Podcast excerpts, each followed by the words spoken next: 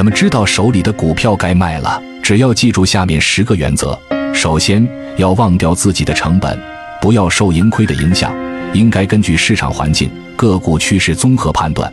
如果分析完了，该股刚刚进入或者仍然处于下降趋势，无论赚还是赔，都要无条件的出局。第二，养成主动套现的习惯。当你的股票已经达到盈利预期，比如短线百分之三至百分之十，中线百分之三十至百分之五十已经赚到了，那多出的预期部分就要套现。尤其是该股已经出现上涨乏力，比如成交量不再放大，股价连续两天不再创新高。这些都是卖出信号。第三，拒绝中阴线和大阴线的出现，一旦出现马上卖出。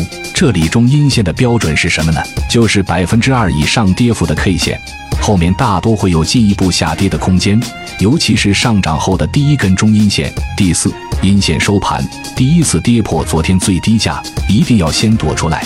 这就是我前面视频里讲过的方向型 K 线，它是空头已经完胜的信号。第五，收盘价跌破十日均线三天，或者跌破二十日均线四天，都是趋势有效破坏的信号，应该卖出股票。第六，当二十日或三十日均线向下拐头，也要卖出股票，说明股价已经进入中期下跌趋势。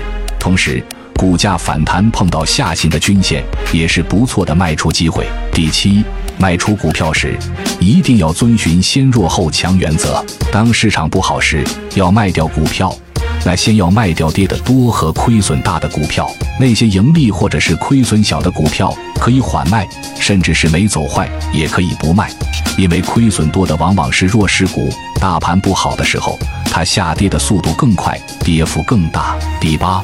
重要位置跌破，立即离场。比如箱体下轨被跌破，上缺口被完全回补，高量的长阳被跌漏，那么上升趋势线被击穿，这些都应该卖掉股票。第九，时间止损。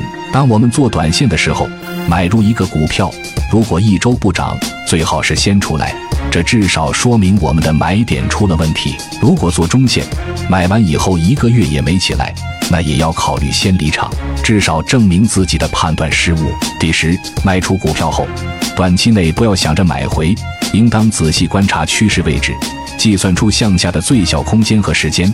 如果远都没有到位，不如给自己放上几天假，好好休息一下。一个职业的操盘手，买卖都要有规则；一名专业的投资者也要制定好自己的买卖标准，用标准替代感觉。用纪律约束行为，才能最终走向成功。想学习更多一线游资语录心法干货及实战交割单，已整理到主页橱窗。